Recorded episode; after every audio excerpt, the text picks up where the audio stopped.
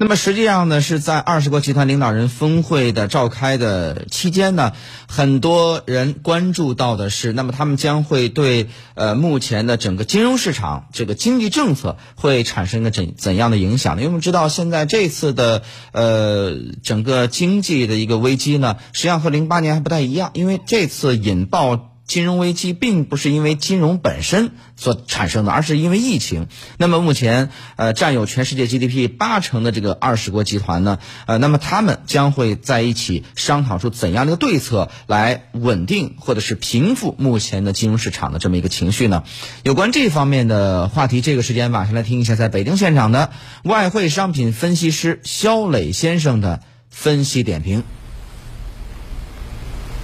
呃，其实。呃，我们看在 G 二零之前呢，G7，呃，这七个发达国家已经呃协调，就是说要把自己的这个呃能施展的这个政策空间发挥到极致，呃，但是说说白了，呃，现在来看的话，G7 的空间已经没有了，已经这个火力都全都打下去了。所以现在只能依靠 G20 了，所以我觉得这次 G20 的这个会还是非常关键的，尤其是呃，我觉得中国现在提出了就是呃，一个是合作，呃，一个是协调，呃，我觉得呃，还有一个是团结。当然，现在在这种情况下，大家肯定也是比较团结的。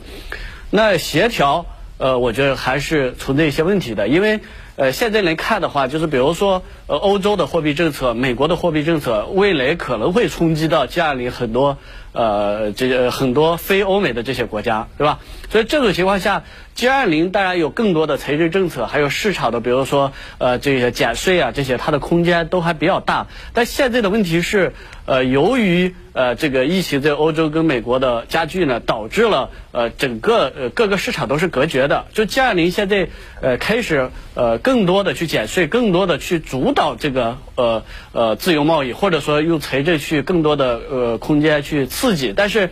两个市场已经是呃人员流动啊，还有这些资金的流动啊，很多时候现在来看的话是呃隔绝的。你比如说，就算很多政策出来，比如说呃这个呃方便于大家呃人员交流的这样的，但是你航航空。航空业基本上已经处于停滞的状态，对吧？旅游业基本上处于一个停滞的状态。那这种情况下，我觉得 G20 现在只能从呃自己的，就是说让呃更多的信息透明化，让更多的参与国在财政政策、货币政策这些推出来、减税这些政策推出来之后，如何便利的首先提供这种抗疫的这方面的一些。器械也好，或者说这些呃经验也好，或者说一些财政的支持也好，这方面可能是一个重点。至于说后续的呃经济刺激计划，或者说这些东西，我觉得后续可能还会有更多的争论在里面。因为毕竟呃全球来看的话，现在这一轮过后，可能又是一轮